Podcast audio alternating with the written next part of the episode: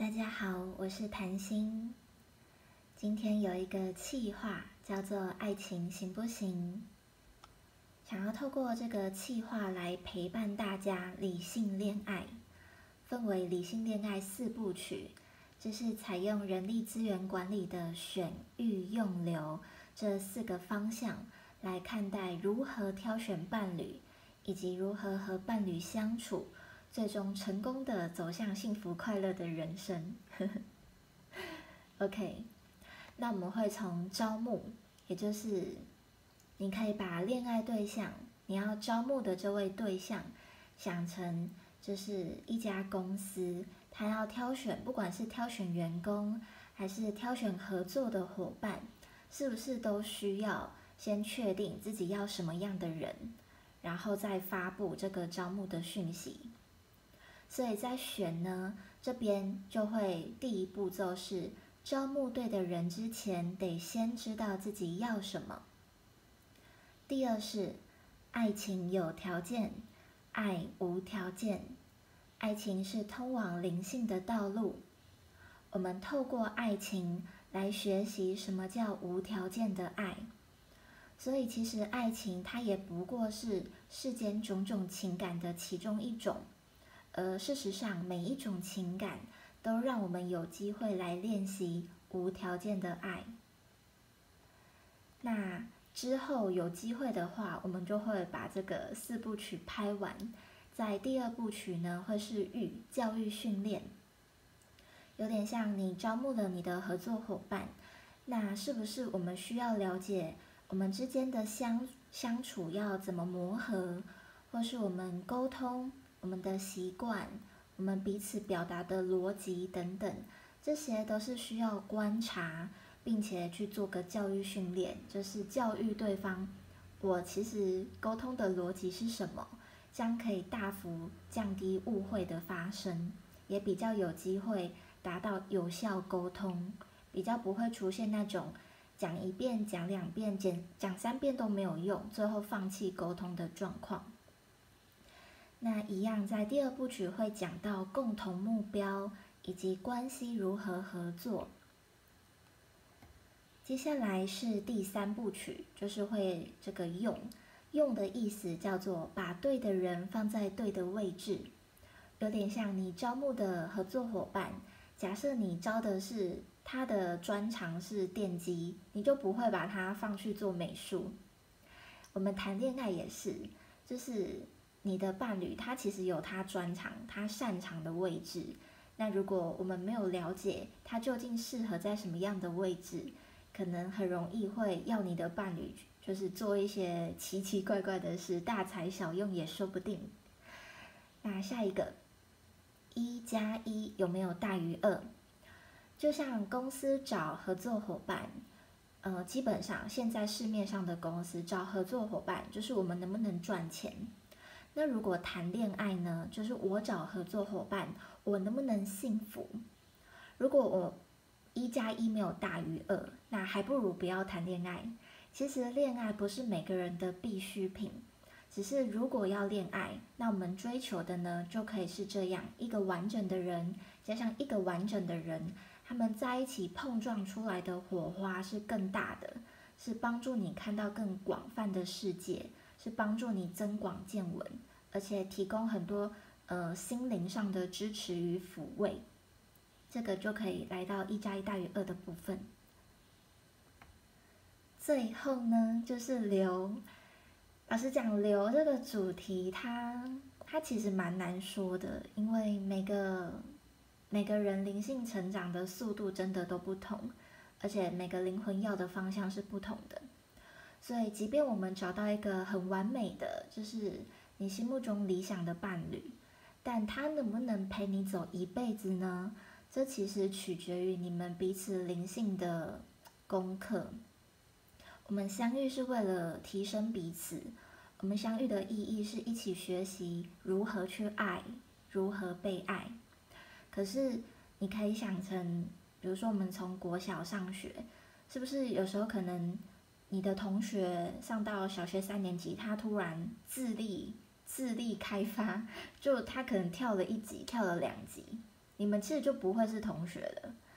可是也有可能，在你们不是同学的之后 N 年后，可能因缘际会，你们又在同一个考场相遇，或是你们共同又要修同一个议题，你们会再相遇。这其实就，嗯，牵扯到蛮多。但其实留这个主题，怎么留住你爱的人？其实最重要的就是我们的方向其实是一致的，而且我们的速度快的愿意等慢的，或者是我们尽可能让我们的速度比较平衡平均。那刚好我们又需要修炼一样的功课，才有机会。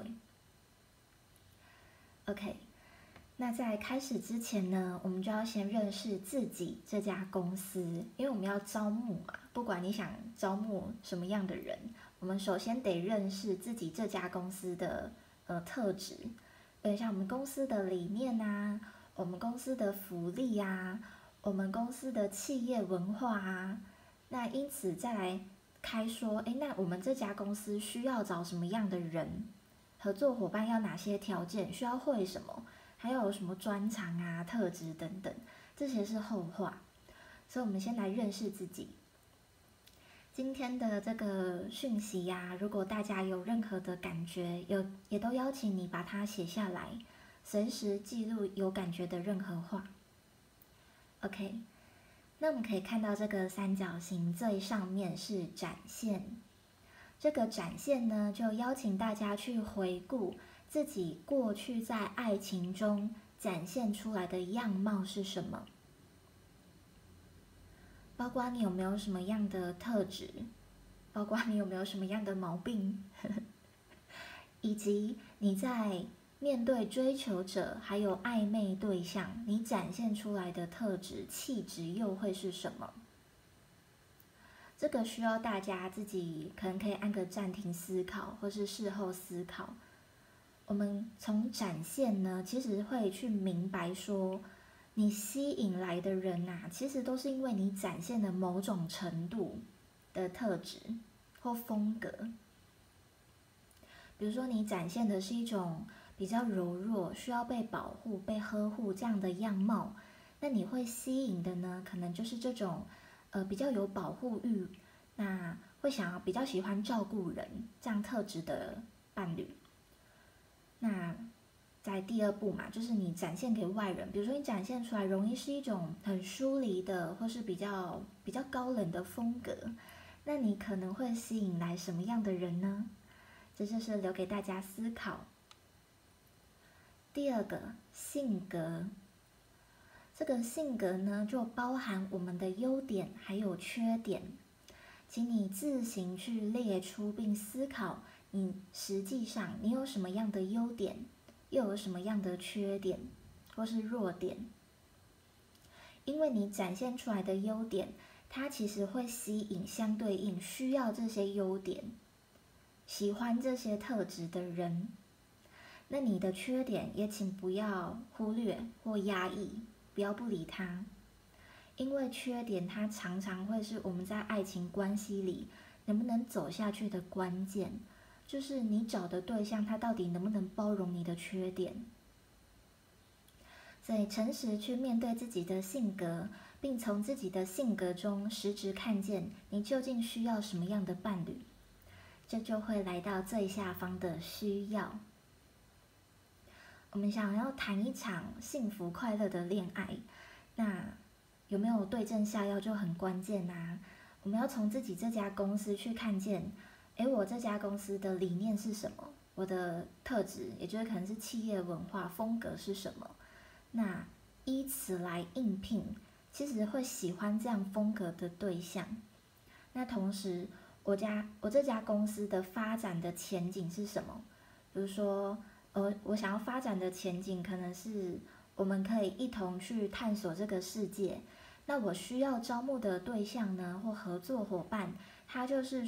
呃，能够陪我一同去探索这个世界，他需要拥有的是一颗开放的、对任何事充满好奇的这种广阔的心胸。所以这下方的需要啊，它就会是你在爱情这段爱情有没有办法走得长久的关键啦。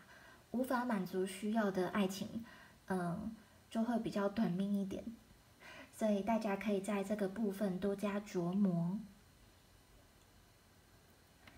终于要进入主题了，就是选招募。那这个招募呢，我们会分为五个面向来看待。首先是爱情的本质，然后我们会反思过去的经验，接下来展望未来。那最后会运用心理学还有命理学来帮助你、辅佐你认识你需要招募的对象。其实有没有一些就是小 pebble？好，从爱情。首先，爱情的意义，大家可以在笔记本或在心中去思考，爱情对你而言，它的意义究竟是什么？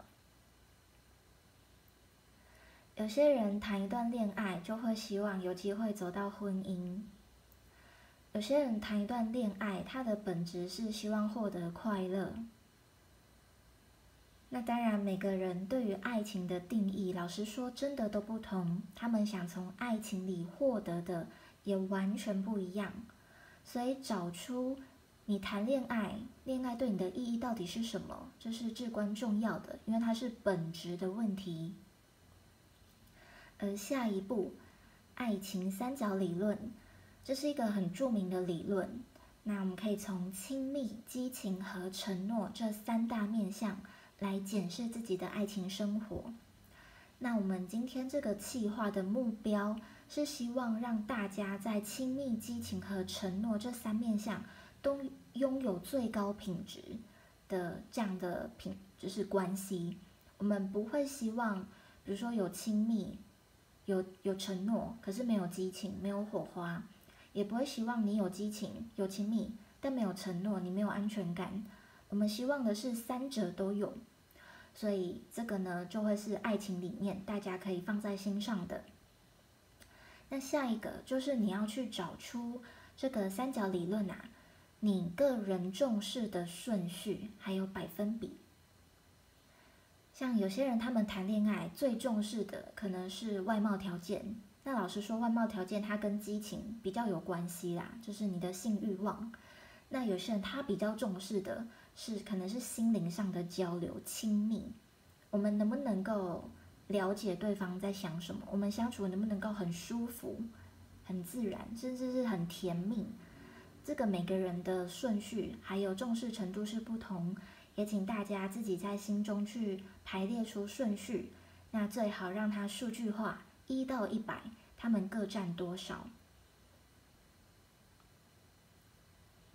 接下来要来到反思过去，这边呢也是一个自我揭露。我们需要去认真面对自己过去啊，到底都喜欢上什么样的人，甚至喜欢上还不够哦。接下来是我们到底都是怎么样进入关系的？你是如何坠入爱河？为什么要看到这个？是因为会发现很多时候啊，我们人类的行为它很像一个绕圈圈，就是不断的绕啊绕啊绕，就是永远在同样的地方绕啊绕啊绕，好像剧本都一样。所以这个反思过去它很重要哦，就是我们去检视自己之前，尤其是确定关系啊，你之前确定关系的那个关键点是什么？你要找出来。那相似的爱人，也是你到底容易被什么样的人吸引？这个吸引就就可以找出来之后去回顾我们最一开始写的你的需要，因为你会发现，可能你最后吸引来你找到的爱人，他其实无法满足你的需要。那这个是不是就很容易走向就是比较失败的结局？就是就是永远谈不长久。而是永远找不对人，这个可能就是你没有去找出你的这个回路回圈。那一样要长久的话，相似的相处模式，包含你沟通的模式，你都怎么去理解对方，你自己的思考逻辑，这些也都要纳进你的反思过去里面。比如说，有些伙伴，他们可能很容易去吸引到，嗯，这种。比较冷漠的或逃避型的，呃，这种依附风格的恋人，那他他的相处模式就很容易变成这个一个一个逃啊，那另一个就会追得越来越用力，那就不断的追逃追逃的。所以我们要去反思我们过去的模式是什么，才有机会来到展望未来。要请大家去书写你理想的亲密、激情和承诺。要跳脱这个相处模式的鬼打墙，跳脱回圈呐，就得先去看见那到底你要的是什么。因为连自己要什么都不知道，那你就无你就不知道你在关系里还要你要觉知哪个部分，就是你你会很朦胧，所以直接去写下来，在你心中，嗯，爱情里面的亲密具体会是什么？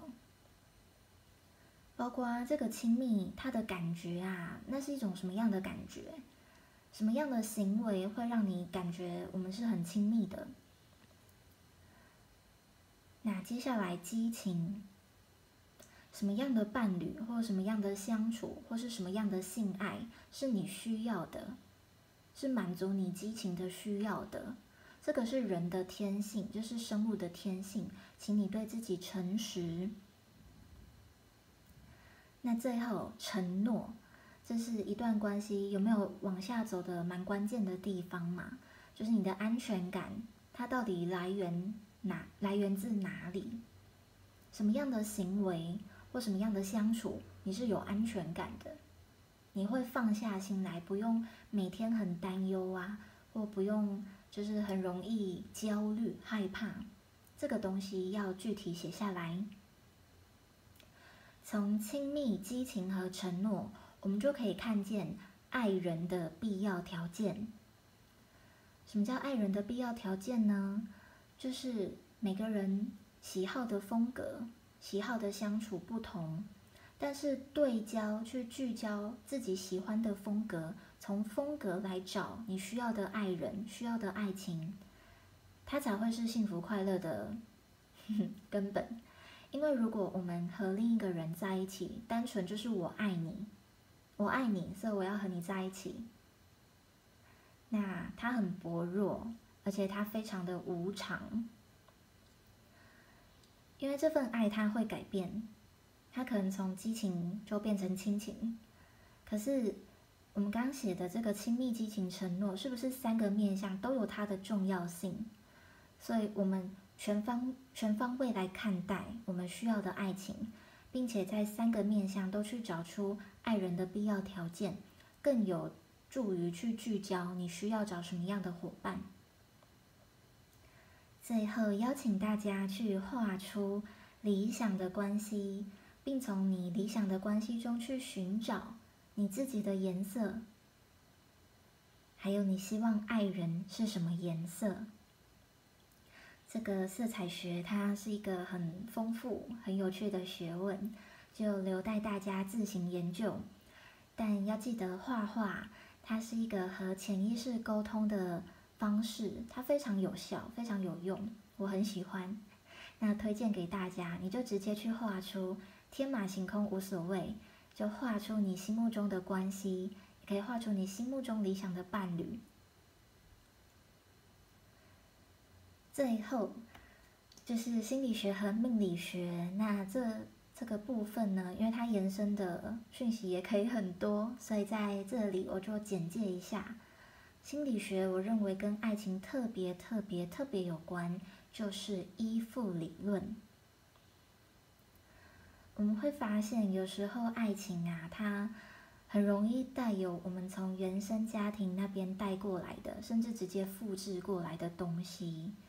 包括爸妈怎么相处，爸妈怎么看待爱情，爸妈怎么看待关系的磨合相处，会不会沟通？老实讲，很多时候都跟原生家庭有关。这个依附理论，它其实是这个小婴儿跟妈妈的关系。那长大之后，其实我们也很容易复制自己小时候曾经这样子的风格，所以去辨识出来。才有机会去调整。我用“调整”这两个字的意思呢，就是不要去改变它，不是要你改变自己的风格，而是要调整，让它是有弹性的，这个很重要哦。就比如说你测出来，诶，我是焦虑依附，我很容易去担忧，嗯，自己如果去寻求伴侣的支持，他愿不愿意支持我？我怕被讨厌，我不确定他还喜不喜欢我，这种焦虑感。那你找出来之后呢？我们要做的是让自己拥有更多的弹性，就不用压力那么大。因为当我们对自己的风格保持觉知，其实就是一种往安全依附迈进的过程。这边在简报上就有推荐的书籍，大家可以自行去阅读。那第二个是十六种爱情气质，这个是透过人格十六种人格来从人格中去找出这个人格的爱情样貌风格是什么。那这本书我觉得蛮有趣的，就是它是轻松型的书籍，那也很推荐大家可以去对照看看自己是什么样的爱情气质，那比较匹配的伴侣会是什么气质。那这个部分跟后来的命理学都会有个提醒哦，就是，呃，除了找出适合的，其实愿不愿意也很重要。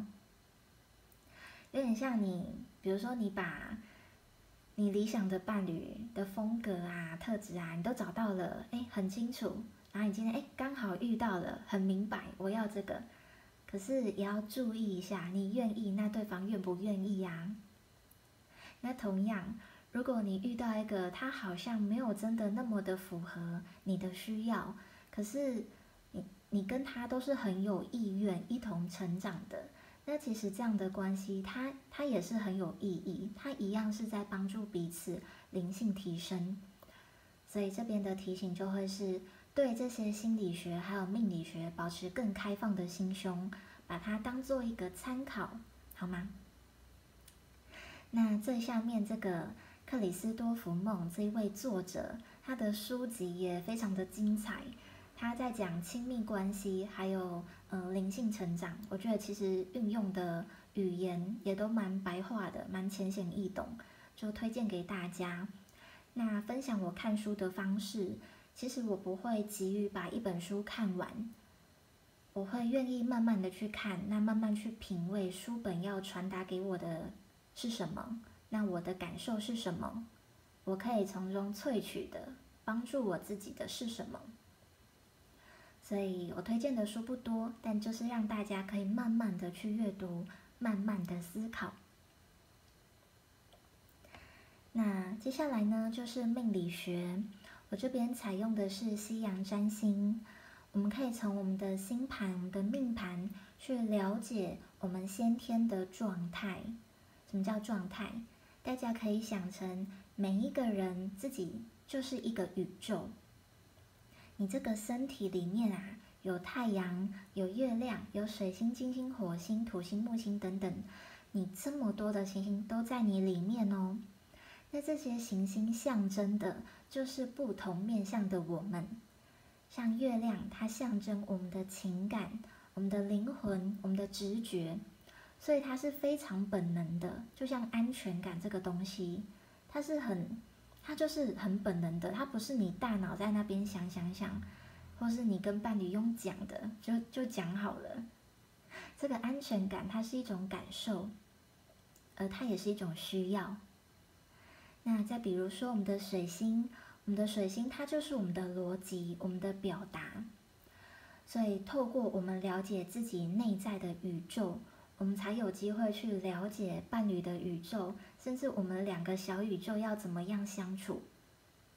所以命理学呢，它提供的角度就会是从你这个先天的命盘，以及你看出去的世界来了解怎么挑选伴侣。这就叫你的口味，新奇尝鲜与家常菜的意思，其实就是，其实你的命盘已经可以看出你喜欢的家常菜是什么的。哪怕你因为一时的好奇想要尝鲜，但你最后就很像我们吃饭嘛，你最后还是会回归你吃的习惯的，你吃的喜欢稀松平常的。因为其实日子呢，它就是一天又一天，是很日常的。就像爱情，它也不可能每天都在那边激情，它还是要回归日常。那五宫和七宫，这个五宫和我们的创造力、我们的子女，包括爱情生活，还有这种赌博，其实都是有关的。所以，其实恋爱确实也像一场豪赌，吼，是一场投资。那你的七宫呢？它就更直接，是我们是合作伙伴的观念的概念。五宫的爱，它其实也是一种，它本质是自恋的，它本质是我的创造物，我的产物嘛。那可是七宫，它是一种我们，所以这两个都要看。那大家可以自学去了解你的五宫和七宫的公主星的状态，以就是它的先天尊贵与否，有没有落线呐？那以及公主星它去飞飞到哪边，还有它行星之间的相位，这个就留待大家自行研究。总结，我需要什么样的爱情？这个会透过我们今天一整个反思来获得你的答案。第二，我需要什么样的爱人？有点像回到我们刚刚的企业，就是今天的这个企业啊。他到底想要的未来是什么？他是要走向百大企业吗？还是他想要走的是一个重视环保、重视理念的企业呢？还是他要走去哪里？这个就像你的爱情，你到底要走去哪里？那我需要什么样的爱人？也就是我既然要走去这个地方，那我需要的是能够陪我走到这个地方的爱人。所以这样的人，他需要什么样的特质和条件，也是大家会。嗯，需要去思考，然后获得答案的。第三点也是最重要的一点，我是否准备好遇见这样的爱人？当大家在问桃花啊，或是喜欢问正缘啊等等的，请你先思考，你真的准备好了吗？那关于这个问题，大家可以参考，嗯，我有一个善循环影片，主题就叫爱情。里面有十二个小问题，陪伴大家来看看自己准备的状况。那最后一点，我可以采取哪些行动？坐而言不如起而行。你在家等爱情，不如你走出门去看哪里可以创造你的爱情机会。你的爱情生活是要靠你手动去创造的。所以希望今天这个。嗯，爱情计划能够对大家招募到、找到你理想的伴侣有帮助，也欢迎你们和我分享你们的心得，祝福你们有美好的爱情生活。我们下次再见，拜拜。